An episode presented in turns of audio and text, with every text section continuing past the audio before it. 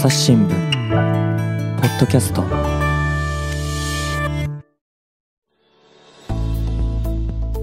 朝日新聞の神田大輔です、えー引き続きまして国際報道部園山文明さんのお話を聞いていきます。園山さんよろしくお願いします。よろしくお願いします。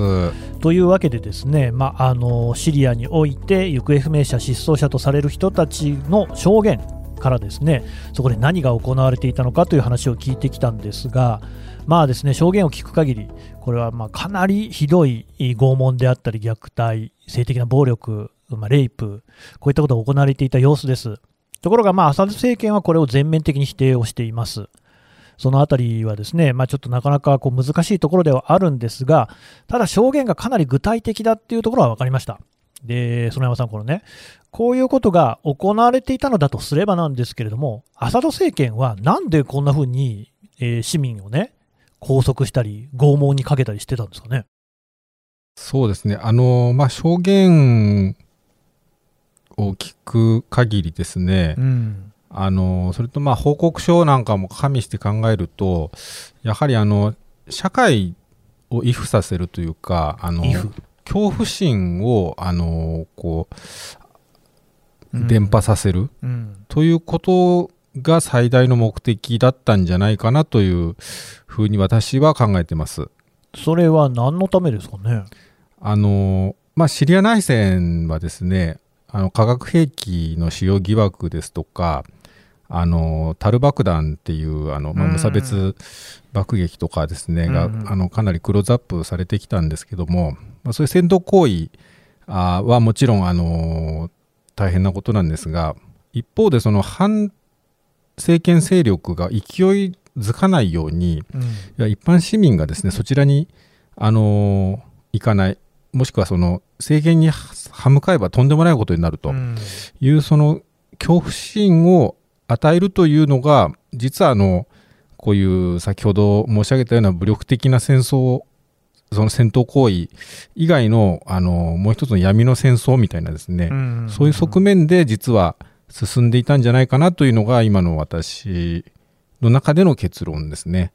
そうするとね、これ結局、こういうその、まあ、生還者がいるわけじゃないですか。もちろん亡くなった方もたくさんいる様子ですけれども、生還者がいるっていうのも、あえて生きて逃がしてるみたいなところあるんですかね？そうですね、そこはあの何人か同じようなことを言われてたんですけども、その中の一人で、えっと、ムタズビスキさんという方、この方、うんあの5年間ぐらいあの拘束されておられたんですけども、彼が言っていたのは、あの要は反政権に反対している人間をその捕まえて、あの邪魔だったら別にそこであの殺してしまえばいいじゃないかと。うん。ただそうしないのはあのまあその収容所の中の凄惨な様子をですねあの彼見聞きした人間が外に出て釈放後ですねうん。それを身の回りに言うと。うん。そしたらあのより、まあ、効果的にというか、うん。あこれも政権に歯向かったらこんなことになるんだと。うん。いうその恐怖を広げるという効果を狙っていたはずだというふうに言ってました。この恐怖っていうのがね、割とそのシリアの内戦ではキーワードなんじゃないかなと私も思うんですよ。今ね、園山さんが挙げた中で、化学兵器とタル爆弾ってのありましたよね。で、化学兵器に関しても、アサド政権はこれ反体制派が使っているんだっていうふうに主張しているので、まあそこは判然としない部分もなくはないですけれども、タル爆弾に関して言うと、これは完全にアサド政権側がやってるものです。というのは、空軍力っていうのは反体制派は基本的に持ってないので、空から落ちてくるものっていうのは、アサド政権かロシア軍が落としたものなんですが、タル爆弾って何かっていうとですね、タルみたいなその爆弾に、中に、なんかいっぱいですね、金属片であったりとか、殺傷能力を高めるものが入っていて、要するにその破壊力が強いんですよね。それをボコーンとですね、建物なんかの上で落っことしていくと。でそうすると何が起きるかっていうとですね、その建物にいる人っていうのが本当にみんなこう死ぬ、殺されるっていうことだし、建物をボコボコに崩されるんですよね。私もあのシリアでタル爆弾を受けた建物って見ましたけれども、鉄筋コンクリートの建物でもですね、ボロボロに崩されるような、そういう破壊力がある。で、ただ、なんでそんなことをするのかっていうのは、実は、あんまりよくわかんないわけですよ。だって、戦闘員を殺傷したいんであれば、タル爆弾を落とす必要がないわけですよね。普通に爆爆弾というか、まあ、銃撃とかすればいいし、そもそも戦争って別にあの人間を皆殺しにするものではなくって、司令部とかを抑えるのが戦争なわけですよ、戦闘ですよ。なのに、そういうその殺傷能力の高い、しかも無差別性が高いんですよね。樽の中から金属片がいろんなところに四方八方飛んでいくので、すごくいろんな人が被害に遭いやすい、逃げにくい。で、化学兵器も同じなんですよね。こう、まあ、有毒なガスを発するっていうのは、どんな人でもこう逃れられないわけですよ、そこにいる人っていうのは。まあ、風向きとかにもよるんですけれども、で、それに関しては、もう兵士とか何も関係ないんですよね。戦争においても戦争の法はあって、まあ、兵士同士が殺し合うっていうのは戦争においては、まあ、それは仕方のない部分もある。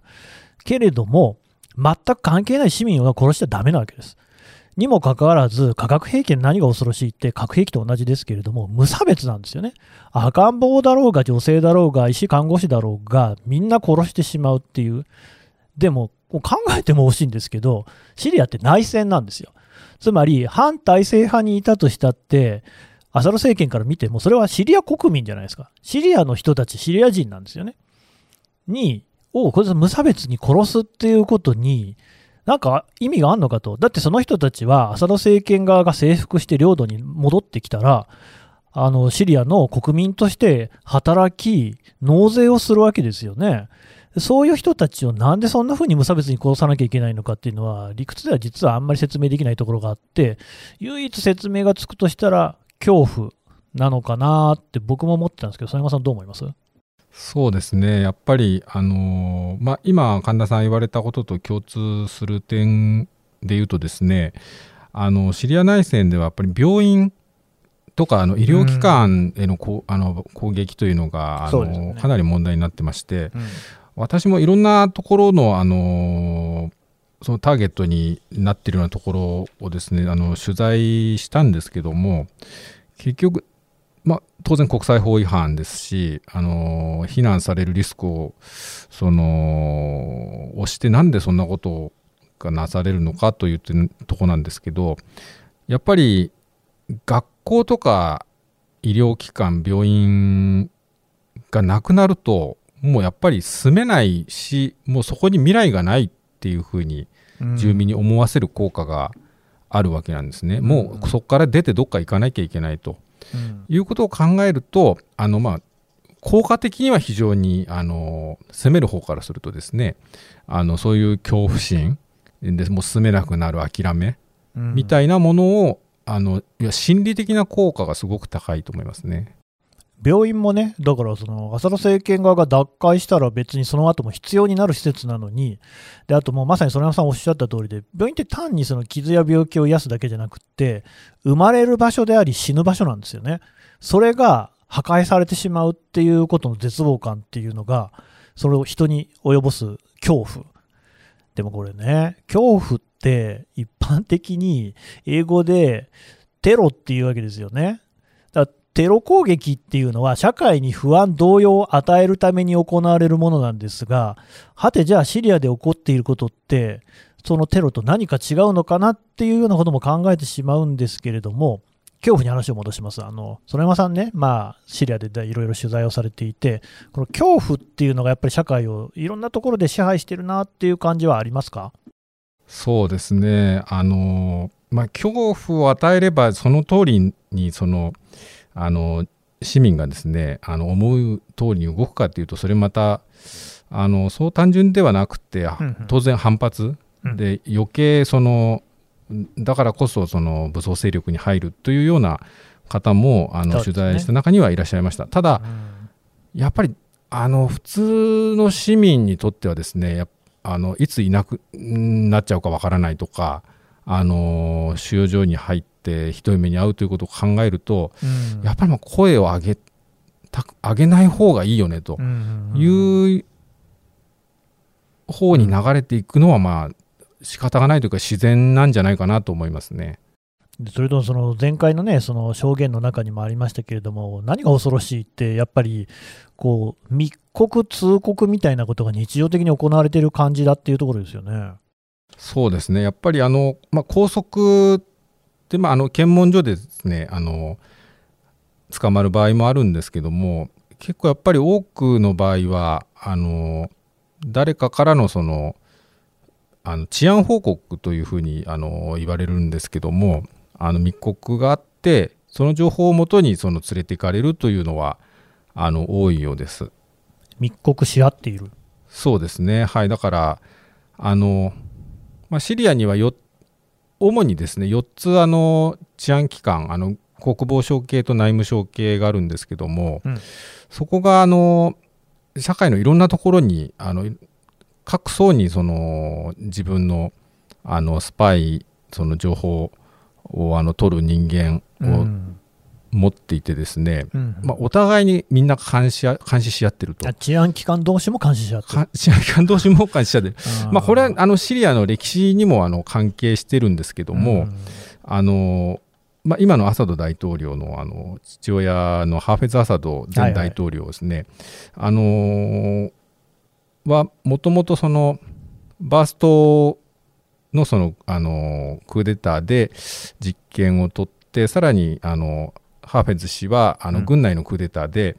あの実権を取って今に至るんですけどもね。バース党っていうのは、えー、とアラブ社会主義政党って言ったらいいですかね。そうですねそういう、はいまあ、党、政党の名前です。バース党ですね。で、そこで、えー、とハーフェズ・アサドさんっていう人が、クーデターをして一党独裁型の体制を作ったと。そうですね。はいはいで、あの、まあ、そういう経緯があるだけにですね、やっぱりクーデターをどう防ぐかと、うんうん。自分というか、自分のその今の支配体制にあのどうクーデターを起こさせないかというのをはいはい。非常に、あの考えたと言われてまして、あのそのためにはもう相互治安、特に治安機関はですね、あの一つ力を持てばあの倒されてしまうかもしれないという心配がありますので、うん。あのそれぞれにそれぞれをこの監視させ合うと。で報告はこう自分のところに集まるようにあのするというようなあの設計をしたとされてます。うんで、まあ、シリアに関してはですね、あんまりこうご存じない方もたくさんいらっしゃると思うんですけども、これがこう意外とと言いますか、非常にこう多様なね、民族や宗教が入り組んでるんですよね。そうですねあの、まあ、民族的にはあのアラブ人があの、うんまあ、マジョリティではあるんですけどもあのその他にもおいますし宗教的にもまあイスラムもえーそのスンニ派もいればあのアラビ派というのもありますし、あのキリスト教徒ももちろんあのいますので、まあ、うんいろんなあの、まあ、断層というかあのまあ、モザイク国家と言われるんですけども、うん。そういうあの、まあ、グループというかですね、そういう亀裂とか、そのグループもしくは内部の中にも、そのスパイを送り込んで、まあ、分断統治ですね、うんあの一つ大きな力をこう作らせないような、うんそういうことをあのやっていたというふうに言われてます。あれあの、アサド大統領ってのはアラウィ派だなんでしたっけ、そうですね、はい。ね、でも少数派なんですよね。少数派ですね。えーとね、アラビー派っていうのがこう、まあ、イスラム教の一つの派なんですけれども、まただいぶそのスンニ派やシーア派とも違う派で、例えばメッカへの巡礼とかっていうのはあんまりやんないとかですね、わりかしこう全然違うんですよね。なんだけれども、ここら辺を逆にこううまく利用して、確かあれですよね、その幹部にアラビー派をたくさん登用するとか、そんなこともやってるんですよね。そうですね。あの、まあ、シリア内戦自身が、その、宗派対立とか宗教戦争というのでは私はないと思ってるんですけども、あのまあ、どうしてもこう権力をですねあの集中させていくときにその信用できる人間っていうのをこう集めた結果やっぱりそのアラビ派あの人がまあ幹部うに多かったり特に治安機関軍ですねに多いというのはまああの一つあると思います。まあ、スンニ派の中でもあの幹部はもちろんあのいることはいるんですけども、うん。いやそうなんですよね、私も全然宗派対立とかではないと思っていて、なんか人によってはアラフィアラウィ派をですねシーア派の一派だみたいな風に言う人もいるんですけど、全然違うあの宗教の派あ宗派じゃないかなっていうふうに僕は思ってるんですが、まあ、それはともかく、でだから結構その、そういったいろいろなこうえー宗教、宗派であったり、民族であったりっていうのがいるのを、まあ、巧みに利用して相互に監視させることによって、まあ、自らがね、クーデターで政権を握った、えーアサド大統領の今のお父さんにあたるハーフェズ・アサドさんが、あこうね、自分がクーデターされないにはどうしたらいいのかっていうのを考え尽くした結果が、そういう監視社会になってしまっているっていうところがあるようですけれども、これもね、園山さんの記事を読むと、ちょっとびっくりする話ですけれども、あの2012年の夏にですね、ダマスカスの主婦の方が、あのスパイにリクルートされたっていう話が書いてあるんですけど、結構その、あれなんですかね、こうやってさっきからですね、あの前回、前々回から聞いているのは、行方不明、失踪の話なんですけれども、そういう人たちの中にもスパイにならないかっていうふうに持ちかけられている人がいるんですか？そうですね。あのー私今回聞いた中で少なくとも、あのー3人は、あのーそのスパイにならないかという持ちかけを受けたというふうに聞きました。24人中の3人ですね。そうですね。はい。うん、これはもう普通に行われているっていう感じ。そうですね。多分そうだと思います。あのーだし、結構僕もびっくりしたのが、この収容所のその収容者の中にもスパイはいて、あの要は入ってる人のことを、まあ、あの監視してるっていうんですね、でもあれでしょ、そのなんかもう狭いところに無理やり押し込められたりとか、劣悪なところにいるわけですよね。そうなんですよね。なのにスパイなんですか？そうなんですよ。あのまあ中には自分は実はそうなんだっていうふうなことを言ったりする人もいるようなんですけども、うん。ある人の場合はあのだから外でまだそのデモは続いてるのかみたいな話をなんかちらっとしたらしいんですね。はいはい。そしたらいつもなんかその汚い毛布かぶってる人が突然むくっと起きてうん、あのそのドアのとこ行ってどんどんどんとやると外から入ってきてうん、「お前何言ったんだ」とうん。いうことであこいつスパイだったんだっていうのがあの分かったというようなケースもあったと言ってました。うーんいや、実際にそういうこともあるし、まあ、あと、そのね、えー疑心暗鬼もあるでしょうし、本当にこう気の休まる時がないっていうような状況がシリアでは続いているんですよね。そうですね。まあなかなかこう、あの、子供の時からやっぱり日本にあの壁に耳ありっていうのがあると思うんですけども、障子に目ありね。あのシリアにも同じ言葉があるんだっていうのはあのえ、壁に耳あり壁に耳ありっていう言葉が、へあーのあるということでした。なんかそれ聞くと心配になりますね。日本も同じようなことにならないのかっていう、素地があるのかって感じしますけど。特にやっぱりあのその政権に関してのことは、あの言っちゃいけないとうんいうふうな教育を子供の時から受けてましたというふうに言ってましたね。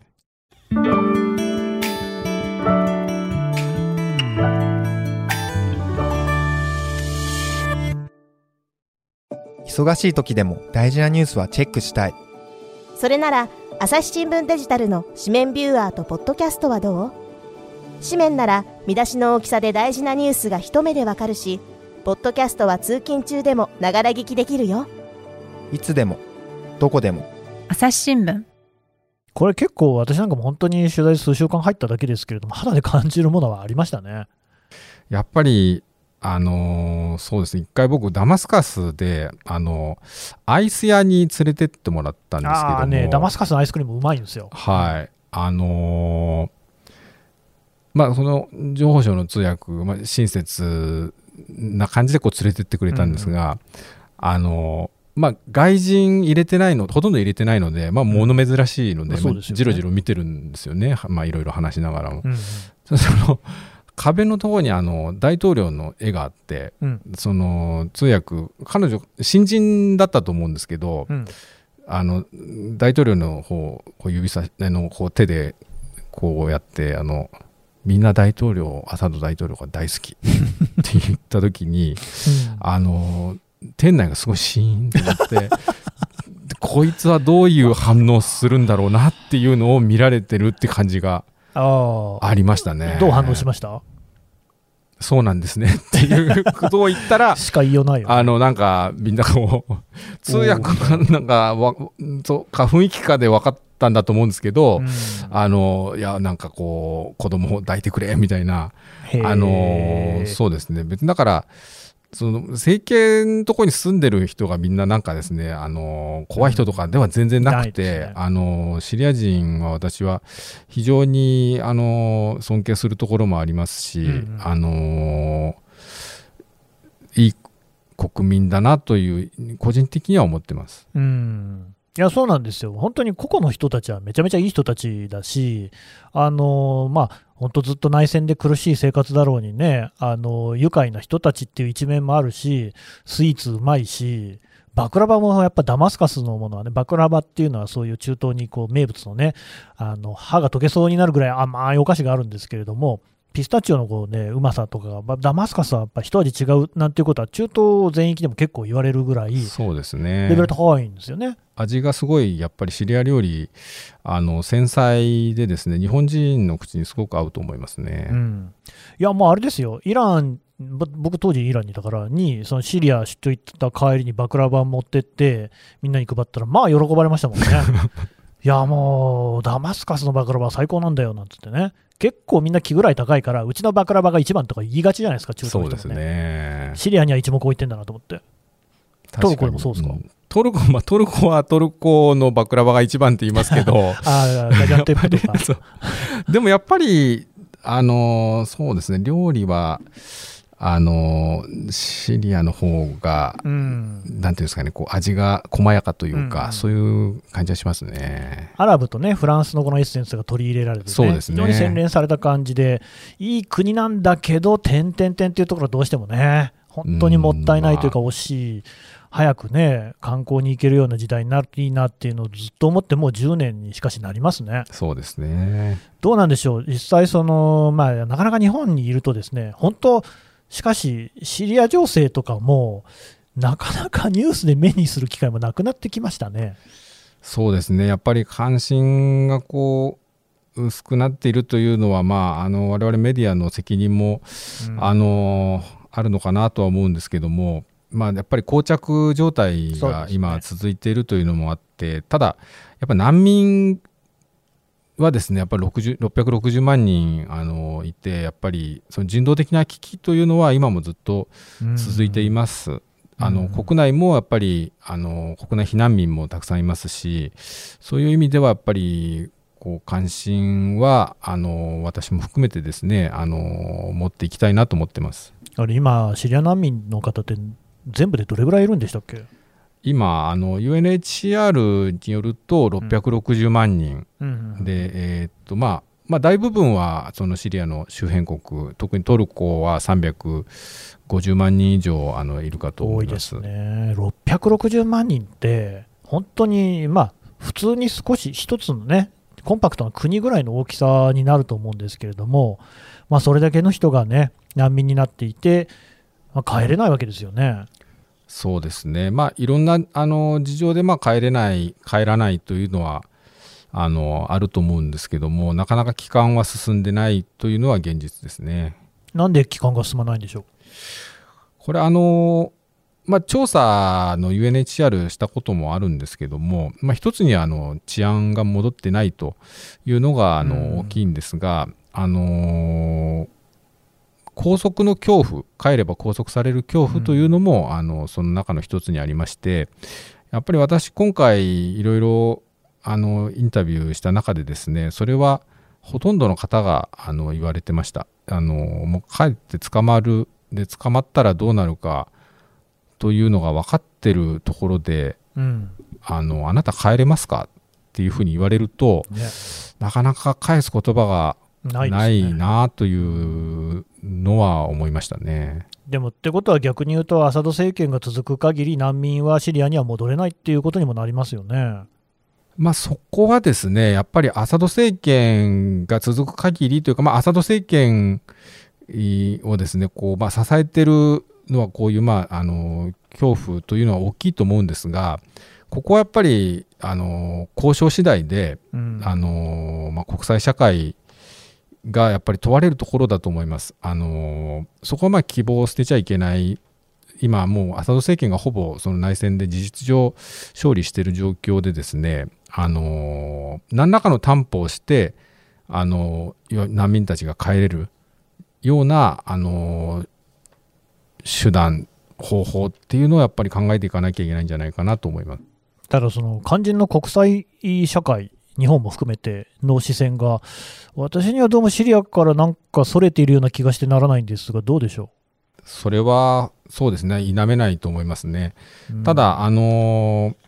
やっぱり難民の問題はですね日本にも無縁の問題ではなくて、うん。はい、あのこれまヨーロッパに対しては常にあの圧力になりますし、うん、あのまあ、国際的な課題という意味では日本にも無縁ではないと思うんですね。うんうん、だからあのそこは日本としても何らか今後のまあ交渉の中でやっていけることが、まあ、ちょっと答えがなかなかないんですけども、うん、あの少なくとも無関心でいるよりはやっぱり関心を持っていくべきだと思います。まあ、その今、ベラルーシ、ポーランド国境がすごく問題になっていて、でそこにはですね難民があの多数押し寄せている、中にはシリアからの難民もいる、でその今もう難民がですねしかしその安全保障上の問題になっている。つまり難民を差し向けることで他の国を困らせようというようなですね動きになっている部分があるわけじゃないですか。ああいうの園山さんから見てるとどうですか？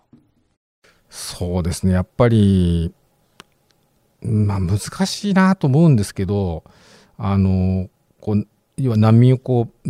武器のようにして使ってるんじゃないかということですよね。ま、ねうん、あのままずその難民っていうのはそういうその政治は仮にですね道具としてそそういう政策としてあの別の国に送るというのがあのなされているのであればそれは難民は一人一人は人間であってあのそういう扱いをしてはいけないというのはありつつもですね、うん、やっぱりこの状況から逃れたいっていうその難民の思いも、あの一方で真実だと思うんですよね。うん、まあ、だからこそ、まああのそういうふうにこう危険なところを通ってでもあの行かせるということができると思うんですけども、うん、あのまあ、これ、まあ、シリア難民の問題も長いくねかかってますけど、ずっとありますよね、うん、答えがねここで すぐあ,、あれば、あのー、いいんですけど、まあ、それはなかなかないですが、うん、無関心でいれば解決する問題じゃないっていうことだけは確かだと思いますね。うんうんうん、いや、そうですね、もうこういったこの国際情勢の話とかって、何でもそういう側面あると思いますけれども、まあ、関心持って関わりを持ち続けるっていうこと以外に、おそらくこう解決への道はないんでしょうね。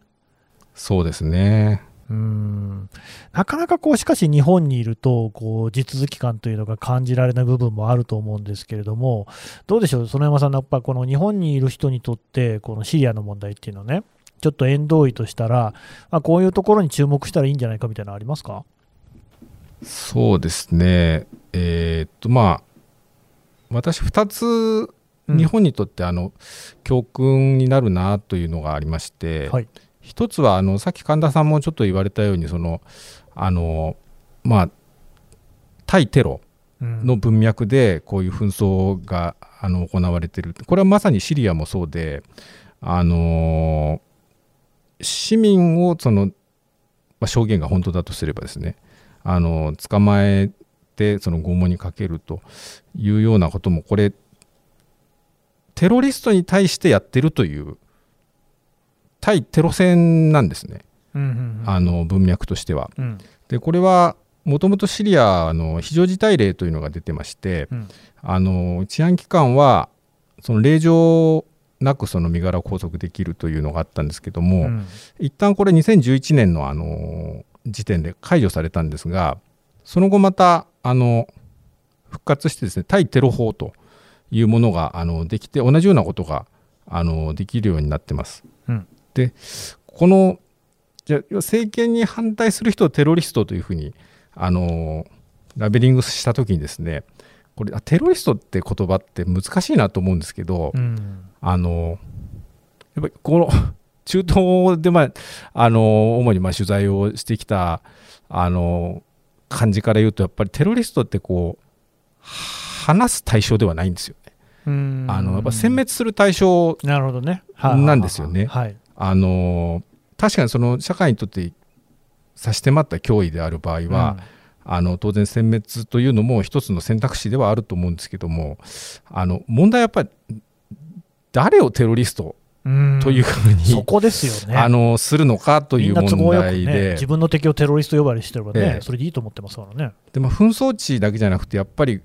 あの他のいろんな国でも国内治安でもやっぱりよくニュースでうん。あのうん何かこう弾圧するときにテロリストの弾圧するっていう言い方これまあ言葉の問題ってすごく重要だなと思うんですけどもあので今回の証言聞いた人たちも取り調べの時にですねお前はテロリストだと。うん。とかテロリスト支援者だっていうのもほぼ全員やっぱ言われてるわけなんです。であのその時にこうひすごくこう 簡単に色分けして、うん。あのテロリストかそうじゃないか、うんうんうん。みたいなのっていうのはあの我々その当然シリアと日本全然文脈は違うんですけどもあのそういう見方でいろんな治安対策とかですねしていくっていうのは、あので教育なんかの現場でもあのすごくそれは学校行った時なんか感じました。うん。あのイスラム国であろうが、うん。反体制派であろうが、うん。あの基本みんなテロリストうんうん。っていう、あのカテゴリーで教えてるんです、あそのシリアの学校でアサド政権側ではそうやって教えてる。ねはいうん。で情報省の人間なんかもやっぱりあの例えば 反体制派の支配地域と、うん。アサド政権側の支配地域のまあちょっと間ぐらいのところに取材に行く時でもえあっちにはそのダイシュがいると。えうん。でもい いないんですよ。あ言われる言われる。ありましたそれ。僕も。あの明らかに違うんですけど、うん。いやイスラム国じゃないですよね、うん。いやもうそうそうダイシュだと。みんなテロリストなんだと。うん。いう言い方をまあされたことがあって。一緒くたにね。はい。あのーそれは、やっぱちょっと単純すぎるし、うん。あの、そのまま受け取るわけにはいかないなというのはありますよね。うんで、もう一つは、あの、先ほど申し上げたんですけど、その、当然、シリアのあの国の成り立ちと日本の国の成り立ち状況は、あの、単純には比較できないんですけども、あの、最近、権威主義対民主主義みたいな、うん。うんあのー言い方ってよくされると思うんですけど、うんうんあのーまあ、それ自体もちょっと単ちょっと単純すぎるかなとも思うんですけど、やっぱりあの中東の国で特にはシリアは極端だと思うんですけどもやっぱり権威主義ってじゃあ何なのかその根本は何かなっていう時にうん。あの抑圧の仕方っていろいろ程度の差もあると思うんですけど、うん。やっぱり暴力と恐怖っていうのが根幹にあのあるんじゃないかなと思います。なるほど。でその権威主義民主主義で権威主義の方がいろんな決定もスピーディーにできるし危機にはあの早く対応できるっていう考え方もあると思うんですけども、うん。じゃあその根幹の部分であの社会が失っていってしまうものっていうのは何なのかなという時にですねうん。あの日本社会を考える上でもそれはあの全く関係ないという話じゃないんじゃないかなという気がします。ね、いや園山さんの話の中で僕、本当印象的だったのが、その恐怖に覆われた社会では、ですね自分の子供を宿した妻のことをですね他人にレイプされたと思っちゃうっていう、こんな恐ろしいことはないと僕は思うんですよね。やっぱりその、ね、拷問を受けるとかっていうことも、それはもちろんめちゃくちゃ恐ろしいですよ。なんだけれども、その人間のね、絆、中退みたいなものがあっさりとこの恐怖によって覆されてしまうっていう、こんな恐ろしいことあるのかっていうね。これはやっぱりでも、日本に行ったり、そのまあ他の国でも大半そうだと思うんですけど、やっぱ分からない、これがでも実際に起きている国があるっていうことを知っておくだけでも、多分いろいろ世の中の見え方は違ってくるんじゃないかなっていうのは、まあ思いますよね。そうですねやっぱりその日本って、まあ、なんだかんだ言ってもやっぱりまだものは言えるじゃないですか。言えますね。でこれがやっぱりあのものが言えなくなった社会になってからではもうその社会って結構多分変えるの難しくって、というのはその社会ってもうすでにその反対の声を上げたら、うん、あの自分の身とか家族に何か降りかかってくるっていうのを覚悟しなきゃいけない状態になってると思うんですよね。うん、だからやっぱそこにはあのそそうならないようにこう敏感になっていくべきだなというのは思います。いやー、本当にね。わ、うん、かりました。曽山さん、どうもありがとうございました。どうもありがとうございました。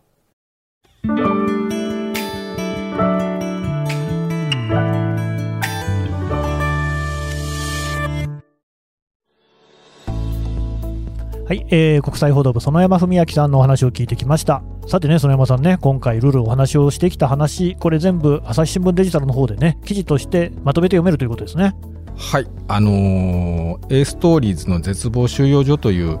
えーと、連載でですねデジタルであの5回分、あのー、掲載しておりますのでぜひ読んでいただければと思います。ね、これ最後にね、曽山さんからもお話ありましたけれども、まあ、遠いシリアの話っていうふうに捉えるんじゃなくって、こういうことっていうのは日本でもひょっとしたらね、あり得る、あり得た話なんだっていうふうに読んでいただくと、またちょっとね、感じ方も違ってくるかもしれないですね。そうですね、まあ、前提はあの違うんですけども、やっぱりあの国連の報告書とかってやっぱり数字とかですね、うん、あのいろんなデータはあるんですけどもあの人のそれぞれのバックグラウンドとかってないんですよね。そうですねやっぱりそれをこうできるだけ肉付けしたい、うん、その温度のある人間の話としてあの描きたいなというのがあの今回のあの狙いだったので、まあ、そこをちょっとあの読んでいただくと、まあ、自分の身にもあの少し引き付けられるんじゃないかなと思います。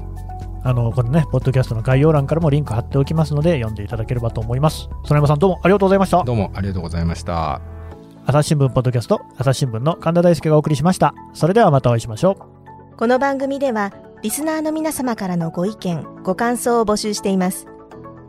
概要欄の投稿フォームから、ぜひお寄せください。ツイッターやメールでも受け付けています。ツイッターでは番組情報を随時紹介しています。アットマーク朝日ポッドキャスト朝日新聞ポッドキャストで検索してみてください。